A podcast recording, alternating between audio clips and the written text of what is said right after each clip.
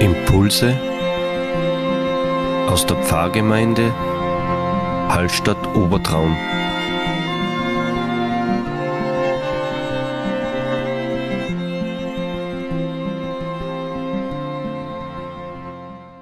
Herzlich willkommen zu unserem Impuls. Es ist heute der Ewigkeitssonntag oder der letzte Sonntag im Kirchenjahr.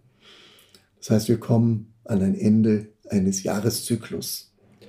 Genau, und da haben wir äh, im Gesangbuch drinnen die Liednummer 147, die markiert den letzten Teil des Kirchenjahres. Wachet auf, ruft uns die Stimme, der Wächter sehr hoch auf der Zinne. Wach auf, du Stadt Jerusalem. Mitternacht heißt diese Stunde, sie rufen uns mit hellem Munde. Wo seid ihr klugen Jungfrauen? Wohlauf der Bräutigam kommt, steht auf, die Lampen nehmt, Halleluja, macht euch bereit zu der Hochzeit. Ihr müsset ihm entgegengehen. Das ist ein sehr imposanter Text von Philipp Nikolai, 1599 geschrieben. Ebenso die Melodie von ihm, die ein etwas Außergewöhnliches markiert. Von welcher Hochzeit wird da geredet? Welcher Bräutigam und welche Jungfrau sind da gemordet? Ja, das ist die Hinführung zum Evangelium aus Matthäus 25, 1 bis 13, das Gleichnis von den zehn Jungfrauen. Ich kann es kurz erzählen. Zehn Jungfrauen sind gerufen zum Fest und sie warten an einem vereinbarten Ort unterwegs auf den Bräutigam.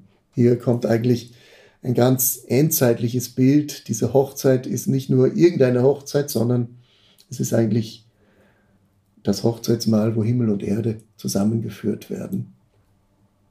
Die Ewigkeit oder wie man das auch immer nennt.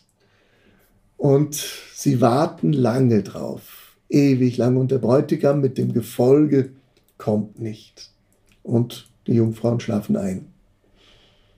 Sie haben alle Öllämpchen bei sich, mit dem feinen Unterschied, die einen haben noch ein Reservefläschchen dabei und die anderen nicht. Und jetzt plötzlich gibt es um Mitternacht ein lautes Rufen, wird erzählt, und die Jungfrauen machen sich äh, aufgeschreckt plötzlich schnell fertig und die Lampen müssen natürlich brennen, wenn der Bräutigam kommt. Und das große Problem entsteht, die einen haben Reserveöl, fünf, und die anderen fünf nicht. Und die einen sagen, gebt uns von eurem Öl was ab, damit wir alle den Bräutigam empfangen können. Und die anderen verweigern das aus gutem Grund, weil es würde für alle nicht reichen, für den Weg bis zum Hochzeitsmahl.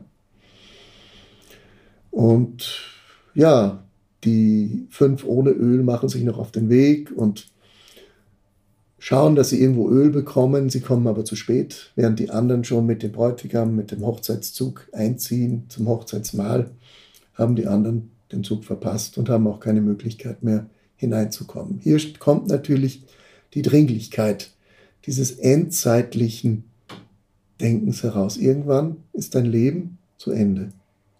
Ewigkeit. Deshalb ist auch in Deutschland und teilweise auch in, also besonders in den evangelischen Gebieten, wird dieser Sonntag auch als der Totensonntag gefeiert. Nicht nur Ewigkeitssonntag, sondern hier ist das Gedenken an die Vorangegangenen, an die Sterbenden, an die Verstorbenen im letzten Jahr in vielen deutschen Kirchen üblich.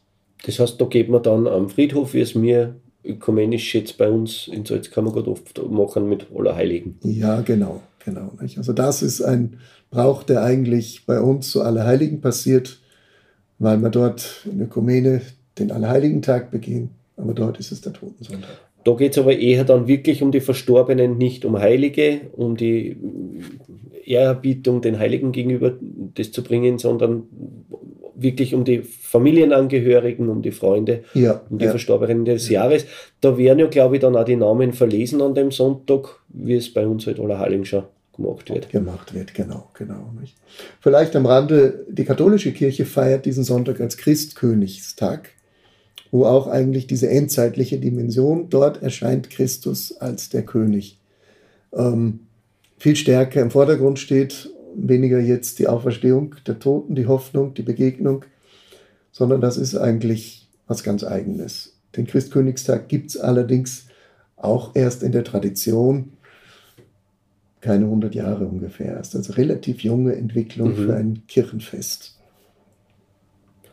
Ähm, was ist jetzt der markante Unterschied zwischen thematisch zwischen Ewigkeitssonntag und Totensonntag? Ich meine, ist ja der gleiche Tag, aber schon, aber es ist ja ein, ein thematischer Unterschied wahrscheinlich zu erkennen. Ja, auf jeden Fall, weil hier geht es ja um ein aktives Aufbrechen. Die Ewigkeit bricht herein in unsere Gegenwart und wir sind im Wandel und nicht erst, also die, die Verbindung nach dem Tod erreicht uns die Ewigkeit oder erreichen wir die Ewigkeit, das ist ja eigentlich überhaupt nicht biblisch, sondern das Reich Gottes ist mitten unter uns, es wächst schon, die Saat ist schon da, wir sehen es nur noch nicht. Es ist da. Und ähm, wir sollen uns auf den Weg machen, bereitet sein, gerüstet sein, wie diese Jungfrauen und unsere Lampen hell brennen lassen, was auch in dem Lied natürlich wunderbar von Philipp Nikolai ähm, betont wurde. Vielleicht ein Wort zu Philipp Nikolai. Er war in Westfalen, in Unna, ähm, Prediger, während die Pest dort wütete und ausbrach. Und natürlich die brennende Frage, es wird die Bevölkerung dezimiert, ich weiß nicht, wie viele Menschen gestorben sind, ein Fünftel, ein Viertel, ein Drittel womöglich. Und hier die Frage zu beantworten, was ist mit denen, werden wir uns wiedersehen. Wenn sie plötzlich weggerissen werden, macht euch bereit, eigentlich auch, es kann dich heute ereilen und morgen kannst du schon nicht mehr unter den Lebenden sein, aber du wirst bei Christus sein. Das war die Botschaft. Deswegen bereite dich jetzt darauf vor. Es steht unmittelbar bevor. Ist ja unglaublich äh, passend. Logischerweise hat sich da wer was überlegt, dass dann der Advent mit der Ankunftszeit sofort folgt. Was für mich persönlich das verbindende Element ist, ist einfach diese Lichtfeste, diese, ja, natürlich auch schon beim Martinsfest vorher und, und dann, was man im Kindergarten, also bei den Kindern mitkriegt, dann Allerheiligen, wo einfach die dunkelste Zeit durch Lichter erhellt wird und anscheinend haben sie das die Alten auch schon überlegt, sonst darf sie der Bibel nicht drinstehen. Ja, das ist eine sehr alte, ganz äh, große christliche Überzeugung, während die Welt untergeht oder sagen wir auch Angst hat vor Kriegen, vor Terror, vor allen möglichen Naturkatastrophen, was wir hier de facto auch wieder in diesem Herbst oder angehenden Winter dauernd erleben.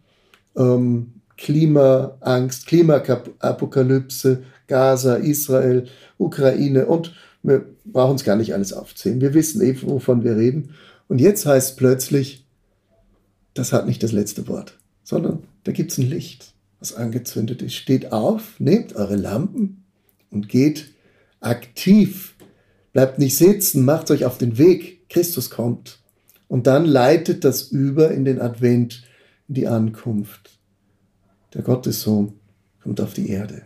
Gott wird Mensch. Also eine völlig andere Wendung, mit der niemand rechnet. Und da steckt eigentlich etwas sehr Aktuelles drin. Das ist nicht nur rituell unser Kirchenjahr, was das begeht, sondern da steckt der riesige Hoffnung. Was erwartet uns, womit wir eigentlich gar nicht rechnen, was wir aus unserem menschlichen Dasein überhaupt noch nicht erfassen oder sehen können. Der Wandel in eine neue Zeit.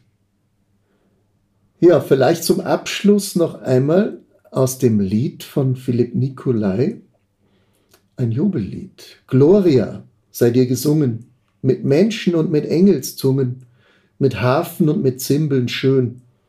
Von zwölf Perlen sind die Tore an deiner Stadt, wir stehen im Chore, der Engel hoch um deinen Thron. Kein Aug hat je gespürt, kein Ohr hat mehr gehört solche Freude, des jauchzen wir und singen dir, das Halleluja für und für. Das ist die Vollendung, die in der Offenbarung beschrieben wird im 21. Kapitel, die Vollendung im himmlischen Jerusalem. Das Fest des Herrn kommt.